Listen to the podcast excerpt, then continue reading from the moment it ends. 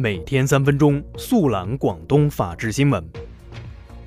各位南方法制报的读者，大家好，欢迎收听本期法治新闻快递。今天是二零一八年十二月二十号，星期四，农历十月十四。以下是广东法治新闻：粤港警方联手侦破香港尖沙咀弥敦道持枪劫案。十二月十九号下午。两地警方在深圳黄岗口岸共同签署移交书后，深圳警方将犯罪嫌疑人蔡某军押送至黄岗口岸落马洲大桥深港分界线，连同缴获的三块涉案手表一并移交给香港警方。十二月十九号，广州警方发布通报称，近日越秀一男子黄某坠楼，但连日来网传死者是被殴打并扔下楼。经警方调查，此为死者同事林某在其朋友圈发布的不实信息。林某已承认错误。目前，徐某等六名涉案嫌疑人已被警方依法刑拘。十二月十九号，广州市纪委监委在其官方网站通报，广州开发区管委会原巡视员郭月明涉嫌严重违纪违法，目前正接受广州市纪委监委纪律审查和监察调查。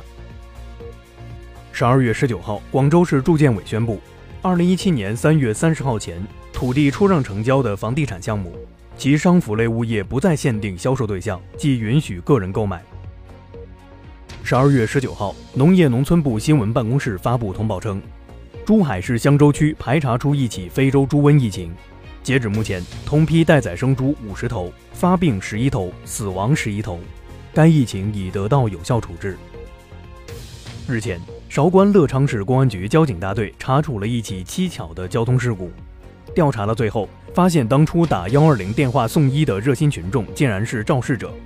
目前，犯罪嫌疑人薛某伟因涉嫌交通肇事罪被公安机关依法刑拘。近日，揭阳市警方一举打掉一伙流窜于珠三角、粤东四市之间，专门盗取停靠在高速服务区大货车柴油的油耗子，破获盗窃柴油案件六十多宗，涉案价值二十余万元。以下是全国法制新闻。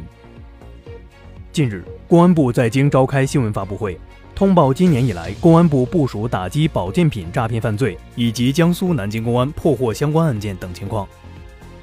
十二月十九号，海关总署开展“蓝天二零一八”第五轮打击走私集中收网行动，打掉涉嫌走私犯罪团伙三十八个，抓获犯罪嫌疑人一百二十九名，查证涉案货物九点一六万吨。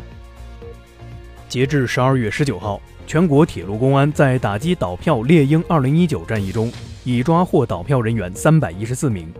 缴获车票四万余张。今天上午，MU 五幺零三上海飞北京航班在起飞滑行中，发动机突然熄火，飞机紧急制动。网友称机舱内弥漫着一股焦味。东航方面回应称，机组发现机械故障提示，为确保安全，飞机滑回机位。东航已另调配飞机执行该航班。